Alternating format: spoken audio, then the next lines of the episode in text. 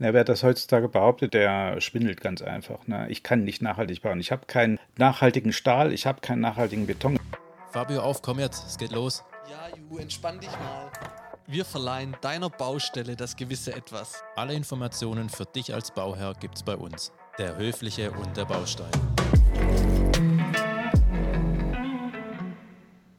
Jeder kennt's. Gefühlt nutzen alle diesen Begriff. Aber sicherlich wissen die meisten nicht, was wirklich dahinter steckt. Nachhaltiges Bauen ist nahezu schon der Begriff des Jahres 2023. Aber was steckt wirklich dahinter? Muss man sich schon schämen, wenn man damit nichts anfangen kann? Wir haben Frank Obanski, der sich bereits auf die Fragen der Energietechnik in der Folge 146 eingelassen hat, gefragt, ob er sich nochmal mit uns zusammensetzen kann und sich erneut unseren Fragen stellt. Hi Frank. Hallo. Mal eine Frage. Dein Boxsack im Hintergrund, wird ja. er nachhaltig eingedroschen? der gehört nicht bei mir, der gehört eigentlich meiner Frau und ich oh. bin froh, dass ich da hänge, ja. Äh.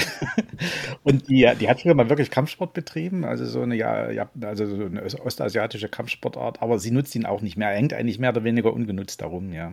Ja, nicht, nicht schlecht. Also ja. dann ist ja ein Vorteil für dich, dass du aber einen Boxsack da hast, weil wenn sie mal ja. wütend wird, dann haut sie da drauf. Ja, dann haut sie da drauf genau. Das ist aber super. Strategisch clever. Ja sehr, sehr clever gelöst. Aber lass uns noch mal mit einer ganz einfachen Frage einfach starten. Mhm. Fabio hat es gerade gesagt, gefühlt der Begriff des Jahres 2023. Aber was bedeutet eigentlich nachhaltiges Bauen? Ja, man muss hier die zwei Dinge unterscheiden. Das ist der Bauvorgang an sich und dann der Betrieb der Immobilie. Ähm, weil die, der Energieverbrauch natürlich eine große Rolle spielt. Energieverbrauch ist immer auch THG-Emissionen, also Treibhausgase. Und man muss das so, das ist bei jedem Bau anders, aber im Prinzip ist so, dass ich ein Viertel der Energie, wenn ich das die ganze Lebensdauer eines Gebäudes betrachte, für den Bau aufwende und drei Viertel dann im Unterhalt. Also der Unterhalt ist letztendlich der, der die meisten Treibhausgasemissionen verursacht, was ja eben ein nachhaltiges Thema ist. Und äh, im Bau, wenn ich mit Baumaterialien arbeite, das ist dann eben dieses eine Viertel, was äh, man aber auch reduzieren muss letztendlich. Ne? Und genau da ist das Problem. Es ist eigentlich heutzutage nicht möglich, von kleinen Nischen abgesehen, dass ich klimaneutral baue. Der grundlegende Baustoff ist Beton und Stahl und äh, in der modernen Architektur noch Glas. Und das sind alles drei Produkte, die hochenergetisch hergestellt werden, mit zurzeit fossilen Brennstoffen, mit nichts anderem. Und da brauchen wir Lösungen für, wie man das in Zukunft anders macht. Und der zweite Punkt der Nachhaltigkeit ist, ich soll Materialien ja wiederverwenden. Also ich soll der Erde ja nur das entnehmen, was er auch verträgt. Ja, das Prinzip ist ja hier mal vom sächsischen Forstmeister Karl von Karlowitz, hieß der vor über 250 Jahren entwickelt worden, als die Sachsen wie wüst die Wälder abgeholzt haben. Und der gesagt, na, das geht nicht. Wir müssen hier immer wieder aufforsten, damit was nachwächst, damit auch die zukünftigen Generationen äh, ähm, was davon haben. Und das betrifft das Bauwesen auch. 60 Prozent aller Deponieabfälle kommen heute aus dem Bau. Das heißt, die alten Gebäude, die man nicht mehr braucht, werden abgerissen und kommen auf die Deponie. Das heißt, die werden nicht recycelt, die werden nicht wiederverwendet, obwohl das bei großen Teilen heute schon ginge. Ja, das ist sicherlich noch nicht alles perfekt, aber da gibt es auch viel Forschungspotenzial zu und ähm, es gibt auch sehr gute Leute, die, äh, die, sich genau damit befassen, wie das geht. Also so ein altes Gebäude auseinanderzunehmen ne? und dann so weit es geht wieder zu verwerten. Ja, da ist bestimmt noch viel ähm, Potenzial drin. Glaubst du, das liegt darin, dass viel gerade auf der Deponie landet, weil es einfach noch nicht so im Bewusstsein ist? Oder fehlt wie so oft irgendwie eine Förderung. Na, eine Förderung nicht. Man könnte das steuern, indem ich die Deponiegebühren drastisch erhöhe und dann überlegt sich schon mal jemand, ob er das Zeug dahin schafft oder vielleicht doch eben den alten Beton, den er da abreißt, vor Ort schreddert und meinetwegen in der Bodenplatte als Zuschlagstoff versenkt. Das ist heute ein gängiges Verfahren. Oder, ähm, und da, da fängt eben die Forschung an, ob ich diesen alten Beton so weit auseinandernehme, dass ich die kleinen, also kleinen, fast staubartigen Partikel, die aus dem Zement kommen, gewinne und die etwas gröberen, die aus dem Sand kommen, auch gewinne, sodass ich wieder zwei Komponenten habe für einen neuen Baustoff. Ja, also das ist das eigentliche Ideal. Aber wie gesagt, zurzeit, das Schreddern ist schon mal ein großer Schritt in die richtige Richtung. Wenigstens landet das nicht auf der Deponie. Und das kann ich auch mit anderen Materialien machen, zum Beispiel mit, mit Ziegeln. Die, alle keramischen Baustoffe lassen sich gut recyceln. Ne? Oder ich setze von vornherein vielleicht auf Baustoffe, mit denen ich eh null Probleme habe. Wie in Deutschland ist ja Kalksandstein gut verbreitet, weil es auch hier gut herstellbar ist. Und äh, das wird auch mit deut deutlich weniger Energie hergestellt, wenn ich mal die Bauvolumen nehme, als zum Beispiel ähm, Beton oder Ziegeln. Ähm, und ja, und das ist, das sind eben so eine, so eine Lösung, die ich eigentlich brauche. Ich muss im Bau zu einer Kreislaufwirtschaft kommen, äh, ansonsten ist da überhaupt nie was nachhaltig. Ne? Das funktioniert einfach nicht. Und dieses Bewusstsein ist in der Bauwirtschaft, sage ich mal, bei einigen, äh, sage ich mal, Pionieren sicherlich da, in der Großmasse natürlich nicht. Ne? Und das ist wirklich eigentlich ähm, bitter, weil das ein Thema ist, das erst von der jetzigen Bundesregierung erstmal überhaupt auf die Agenda gehoben wurde. Das steht ja tatsächlich so im Koalitionsvertrag, ja, Kreislaufwirtschaft für im Bau implementieren und so weiter. Und vorher hat das nie eine Rolle gespielt, obwohl eigentlich allen am Bau Beteiligten klar ist, wir verursachen den meisten Müll. Ja, das ist einfach so. Und wir verursachen auch relativ äh, einen Großteil der Emissionen. Allein ich habe es nochmal angeguckt, bevor, bevor, ich hier eingestiegen bin. Äh, die Zementproduktion, die geht ja nur für den Bau drauf. Weltweit macht die 8% aller Treibhausgasemissionen aus. Nur Zement, ja. Mhm. Und das ist natürlich richtig ein, ein Brocken. Also das muss man einfach mal sehen, ja. Das ist, das ist echt eine Riesenzahl. Ja. Wir haben da auch schon in, in anderen Folgen drüber oft gesprochen, aber das kann man, glaube ich, nicht oft genug wieder ins Bewusstsein holen, dieses ja. Thema und gerade was das für eine Zahl ist, da einfach auch mehr Aufmerksamkeit drauf mhm. zu lenken. Glaubst du denn, dass es jetzt, also ich hoffe es nicht, aber ähm, ja, ist es so ein bisschen ein Trend, das nachhaltige Bauen, beziehungsweise den Begriff nur zu nutzen? Oder gibt es auch Unternehmen vielleicht aktuell, die sagen, ja, mit uns könnt ihr nachhaltig bauen, aber es ist eigentlich gar nicht nachhaltig? Na, wer das heutzutage behauptet, der, der schwindelt ganz einfach. Ne? Ich kann nicht nachhaltig bauen. Ich habe keinen nachhaltigen Stahl, ich habe keinen nachhaltigen Beton. Es gibt eine einzige Fabrik in ganz Europa, die zurzeit experimentiert mit ähm, Stahl, der mit Elektrolysewasserstoff hergestellt wird. Ich brauche ja bei der Stahlproduktion immer den Wasserstoff zur Reduktion des äh, Sauerstoffs im Roheisen. Da gibt, das ist alternativlos, das geht nicht anders. Und wo ich diesen Wasserstoff hernehme, das macht schon mal was aus. Ob der aus der Dampfreformation mit, mit äh, äh, Dampfreformierung von mit Erdgas kommt oder eben aus einer Elektrolyse, ist natürlich mal, sag ich mal, eine Hausnummer. Ne? Ähm, aber Elektrolyse ist zurzeit zu teuer, deswegen nimmt er die klassischen Verfahren zur Wasserstoffherstellung. Beim Beton, also der Zement wird halt hochenergetisch gebrannt, ja, das ist äh, auch so ein Problem. Und äh, da gibt es überhaupt keine Kapazitäten, äh, wo irgendwas nachhaltig produziert wird. Es gibt, glaube ich, von Heidelberg Zement eine Fabrik, die auch da, da gerade experimentiert, aber es ist einfach nicht da. Das heißt, wer im sogenannten Ingenieurbau sagt, er kann nachhaltig bauen, der, der erzählt eigentlich einen ziemlichen Blödsinn. Das muss man einfach mal so sehen. Es geht nicht. Ja? Beim Glas dasselbe. Wenn ich eine Glasfassade habe, ist sie erstmal per se nicht nachhaltig. Glas kann ich gut recyceln, das ist schon mal das Schöne dran. Ähm, aber wie gesagt, auch wieder mit energetischem Aufwand verbunden. Was aber sicherlich geht, ist, dass man nachhaltiger baut. Das heißt, ich setze auf Komponenten und Materialien, die per se, sage ich mal, weniger Energie beanspruchen, dadurch mehr, weniger Treibhausgase äh, verursachen und gut recycelbar sind. Das geht heute schon. Sicherlich nie zu 100 Prozent, aber man kann das angehen. Ja, und dafür gibt es auch in Deutschland auch Standards, die genau vorschreiben, was dazugehört und was nicht. Und das wird bei den Bauwerken, die von sich behaupten, sie sind nachhaltig, nachhaltig errichtet, auch genau geprüft. Ja. Ähm, ich kann das jetzt natürlich irgendwie runterbrechen, auch auf so eine kleine Nische wie Einfamilienhäuser. Da geht das sicherlich, dass ich da mir was hinstelle, das äh, zu 100 Prozent mit nachhaltigen Baustoffen errichtet worden ist. Ne? Aber wie gesagt, das große Baugeschehen ist das natürlich nicht. Ja. Mhm. Also auch die meisten Einfamilienhäuser werden heute klassisch gebaut. Äh, Kalksandstein oder Ziegelmauerwerk, Betonplatten als Zwischengeschoss wegen der Statik und gut ist ja. Und dann kommt noch ein Holzdachstuhl drauf, schön mit Ziegeln gedeckt. Ja, das ist halt sehr bewährt, äh, ist gut verbreitet. Die, äh, das Baugewerbe, vor allem das Hochbaugewerbe, das kann damit gut umgehen. Und das wird sich so schnell auch nicht ändern. Ne? Und, aber keiner von diesen Baustoffen, die da verwendet werden, sind in irgendeiner Form nach heutigem Stand nachhaltig hergestellt. Ja. Deswegen dieser Ansatz, den ich vorhin erwähnt habe, wenn das schon nicht geht, dann muss man sehen, dass man die immer wieder verwendet und äh, äh, recyceln kann, ja es gibt eigentlich auch nicht die Lösung, So, ich, ich baue ja. nur mit Holz oder ich nehme jetzt einfach nur. Die Lösung gibt es nicht, weil ich muss ja sehen, was ich äh, bauen will. Ja, ich kann kein 30-Geschosser aus Holz bauen, das funktioniert nicht. Ich kann aber ein 6- oder 7-Geschosser durchaus als Holz bauen. Die Kombination hier ist mit äh, meistens dann so, dass ich einen Stahlbetonkern habe, in den die Medien verlegt werden, Fahrstühle reinkommen und drumherum wird quasi äh, die Holzetagen errichtet und eine Holzfassade vorgehängt. Ja. Mhm. Das ist auch weit verbreitet. Ihr habt ja ein ähm, in Baden-Württemberg in Heilbronn ein Vorbild dafür, das Skajo, das ist so ein Holzhochhaus, was da entstanden ist.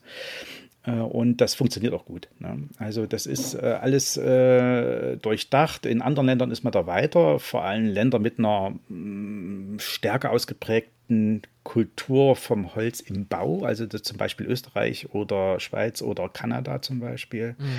Da werden deutlich größere Häuser aus Holz errichtet, aber immer in dieser Hybridbauweise, also immer mit einem Element Stahlbeton, der quasi für die Statik sorgt, weil Holz auf dieser Höhe, hm, da würde jeder Statiker sich wahrscheinlich grausen, ja. Also das wird nicht funktionieren. Man kann das noch weiter runterbrechen. Ähm, es gibt auch andere Baumethoden, die heute schon per se nachhaltig wären. Das wäre zum Beispiel Lehm oder Stroh. Ich kann auch mit Strohhäuser bauen. Ähm, das ist in der Regel ein, ein, Holzfachwerk oder eine Holzschalung, in der das Stroh dann eingeblasen wird und verdichtet wird. Äh, da hat man eine super gute Dämmung und ein sehr schönes Wohngefühl. Äh, und äh, mit Lehm geht das natürlich ähnlich, nur statisch ist das ja, auf zwei, drei Etagen begrenzt und ist Feierabend. Ja. Dann komme ich wieder in so eine Bredouille, wo ich sage, ich brauche irgendwas, was äh, mir den, das ganze Bauwerk stabil macht und wo, wie das im modernen Bauen üblich ist, ich die Medien sicher unterbringen kann, die ich alle brauche. Also Strom, äh, Wärmeversorgung, Fahrstühle, wenn es in, in, eine höhere Richtung geht und so weiter. Ne? Das bietet eigentlich Stahlbeton fast als einziger Baustoff, den ich kenne. Ja, das kann der eben richtig gut. Ja. Ich, ich habe so manchmal das Gefühl, auch wenn man jetzt so das typische Fernsehen schaut, ja, das habe ich glaube ich schon mal erwähnt, auch ähm, in einer Podcast-Folge, wo die Ju und ich gesprochen haben, da habe ich mal Galileo geschaut. Und da kam dann ein Bericht über Holzbauweisen. Und ich hatte wirklich das, ich habe mich so aufgeregt, ich habe während der Show Mew geschrieben per WhatsApp, ähm, ich habe echt das Gefühl, dass irgendein Unternehmen, wo Holz herstellt, ähm, Galileo ganz viel Geld gegeben hat, und, um die ähm, Reportage zu machen, weil es hat sich so angehört, als wäre das die eine Lösung, mit Holz zu bauen und dann bist du der beste Mensch. Und da wird ein Bauherr schon auch irgendwo in eine Richtung gelenkt, wo ich mich frage, der wird nicht richtig aufgeklärt. Mhm. Der wird in eine Richtung gedrückt. Und das versuchen wir auch mit der Podcast-Folge jetzt auch so ein bisschen, vielleicht auch mal ein bisschen, ja, zu hinterfragen. Und du, du kennst dich da halt auch aus. Ja, also Holz, also alles, was mit Holz geschieht, ob das Brennholz ist oder Bauholz, ist nicht per se nachhaltig. Das muss man einfach sehen. Es kommt darauf an, wo das Holz herkommt. Ähm, das kann sein, dass das aus nachhaltigem Anbau kommt. Im Brennholz, was jedenfalls in Deutschland verbrannt wird, das hat man, glaube ich, in der letzten Folge schon kurz angerissen, ist das überhaupt nicht der Fall. Und beim Bauholz ist es zum Teil ähnlich. Ja. Und hier kommt was das Thema Recycling. Normalerweise kann ich Holz gut wiederverwenden, wenn es gut gepflegt ist. Das geht in der Regel aber nur mit einem sehr hohen Aufwand an Chemikalien. Das heißt, ich muss es irgendwie wasserabweisend machen, ich muss es vor Insekten schützen, etc. Und dann habe ich nach, nach vielen Jahren, nachdem dieses Holzhaus so steht, eigentlich ein Material, das ich entweder eins zu eins so wiederverwende, wieder als ähm, Außenfassade oder was weiß ich, aber dass ich mit Sicherheit nicht zu irgendwas anderes verarbeiten kann, weil ich die Chemikalien da gar nicht rauskriege. Ja. Also das ist auch wieder so eine Behauptung, die, weil das in der Bevölkerung auch so weit verbreitet ist, sage ich mal, hier Holz ist eben das super gute Baumaterial und das ist immer nachhaltig. Das ist nicht wirklich der Fall. Es gibt ähm, natürlich auch andere Materialien, für die das zutrifft. Leben hatte ich ja schon genannt und Stroh auch. In der Regel werden die aber immer auch mit Holz verbaut, bloß in deutlich geringeren Umfang. Was natürlich für Holz spricht, und das kann man ihm nicht absprechen, es hat eine super Dämmeigenschaften. Ja, ich kann also nur noch mir eine Blockhütte bauen, dann reicht da ein Standard, der jetzt gesetzlich verlangt ist mit KfW oder EE55, wie sie heißen, und muss da nichts tun. Ne? Das ist das Schöne dran. Also von daher ist es ein guter Baustoff, der auch wieder im Kommen ist, aber man kann nicht nur allein auf ihn setzen. Das funktioniert nicht in der Breite und es wäre in der Breite auch nicht nachhaltig, weil wenn wir jetzt alles mit Holz bauen würden, hätten wir wahrscheinlich keinen Wald mehr hier unten halb Osteuropa auch nicht, vermute ich mal. Ja. Ja, oder oft kommt es ja auch wirklich aus anderen Ländern mit dem Schiff oder so, dann ist es ja, mhm. also da ist ja schon wieder ein CO2-Abdruck drauf, da brauchen wir ja gar nicht drüber sprechen. Ja. Das hat mit Nachhaltigkeit dann wirklich gar nichts mehr zu tun. Ähm, du hast ja gesagt am Anfang, das eine ist ja das Thema nachhaltig bauen, aber dann das größere Thema ist ja eigentlich die nachhaltige oder der nachhaltige Betrieb ja. Von, ja. Deinem, von deinem Gebäude, sprich Wärmeerzeugung ja. oder ähm, Stromerzeugung und so weiter. Ja, wir, wir haben ja so, eine, so, es gibt ja Lebenszyklen in der Immobilienbranche. Bei Gewerbegebäuden liegt die ja bei wirklich nur bei 50 Jahren, da werden die in der Regel abgerissen. Ne? Da muss man auch drüber nachdenken, ist das eigentlich richtig? Sollte man nicht dann, sage ich mal, die äh, vielleicht die Fassaden abnehmen, die dann unmodern sind und welches diesen Stahlbetonkern erhalten, der mit denen ja, äh, ja mit viel Liebe und vor allem viel Energie entstanden ist, ja, und dann das neu ausfachen mit irgendwas. Da gibt es auch Architekten, da gibt es ein ganz bekanntes Architektenbüro aus Frankreich, das sich genau auf sowas spezialisiert hat und die machen da tolle Sachen draus. Ähm, um, das ist schon mal die eine Frage. Und äh, der Bau hängt ja auch damit zusammen, wie die Energie, äh, wie die Immobilie später energetisch funktioniert. Das heißt, ich muss schon von vornherein drüber nachdenken, dass ich die zum einen so wenig Energie verbraucht wie nötig und zum anderen, dass sie, und das ist eigentlich die Zukunft, dass sie selbst Energie erzeugt. Ja? Äh, Im besten Fall so viel, wie sie vielleicht verbraucht, wenn auch nur bilanziell, aber das wäre schon mal eine große Hilfe. Ne? Eine reine Autarkie für eine Immobilie hinzubekommen, ist immer schwierig. Äh, das hängt mit jahreszeitlichen Lastverschiebungen zusammen. Das funktioniert nicht wirklich gut. Äh, man kann das sicherlich erkaufen mit einem sehr hohen finanziellen Aufwand. Äh, und da brauche ich aber Wärmespeicher und ich brauche Stromspeicher die das können. Und das ist, ähm, ja, wie gesagt, finanziell sehr investiv. Aber ich kann es bilanziell so machen, dass ich bei jedem Haus in mitdenke, es verbraucht wenig Energie und es produziert selbst Energie. Und zwar im besten Fall Strom, das ist die einfachste Lösung, aber es könnte auch Wärme sein. Ja? Und da gibt es auch schon seit vielen, vielen Jahren genug Möglichkeiten am Markt, das zu machen. Wir haben nur in Deutschland das Problem, dass die Immobilienwirtschaft und die Energiewirtschaft so ein bisschen auseinanderfallen. Die Betreiber der Immobilie haben in der Regel nichts mit der Energieversorgung zu tun, die geben die an Dritte ab bei der Wärme oder die Mieter oder Nutzer machen die Stromverträge direkt. Das heißt, der Betreiber an sich ist da eigentlich raus. Das neue GEG, was gerade so umstritten ist, das äh, schiebt ihn so ein bisschen Riegel vor ähm, und macht auch die, nimmt auch die Immobilienbesitzer mit in die Pflicht, dass die eben energetisch sinnvolle Immobilien bauen oder sanieren. Und da könnte sich der Spieß mal ein bisschen rumdrehen. Wir müssen dann mal sehen, was dann bei rauskommt, wie es dann aussieht.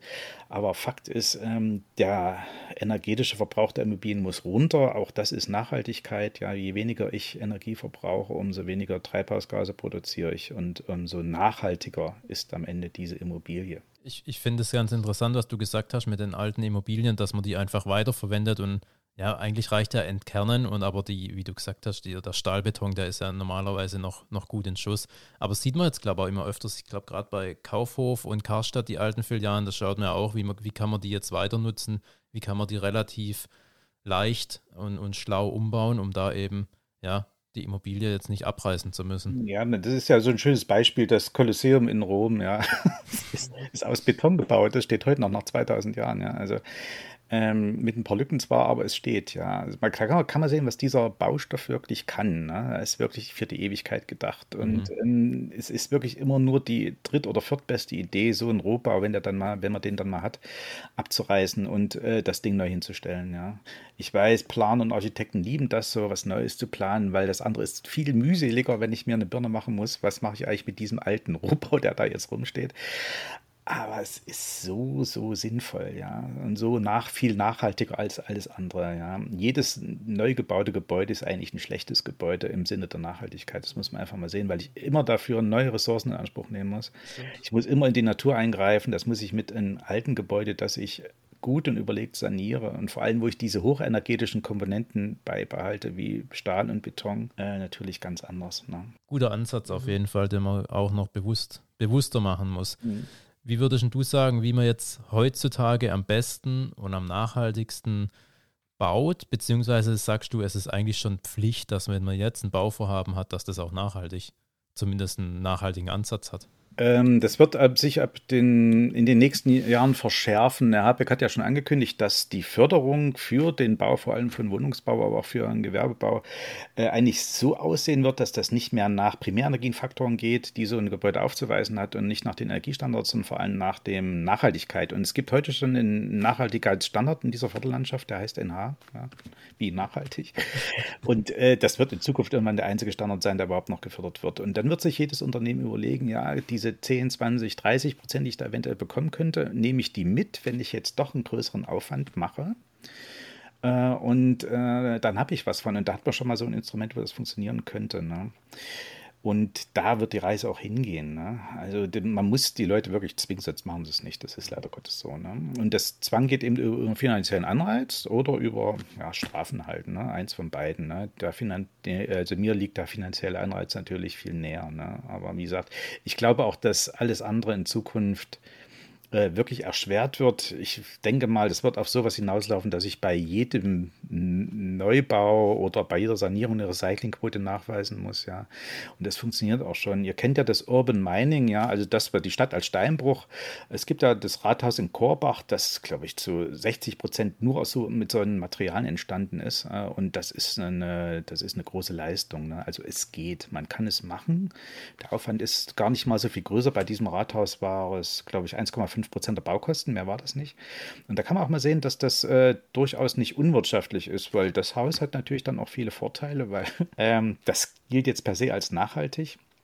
Und die Verwaltung kann, hat dann mit nicht, ja nicht nur ein Image gewinnen, sondern das ist auch für die Zukunft erstmal abgesichert. Ne? Da wird es natürlich keine wie wir jetzt, die wir vielleicht noch eine Gasheizung im Keller haben oder ähnliches mehr.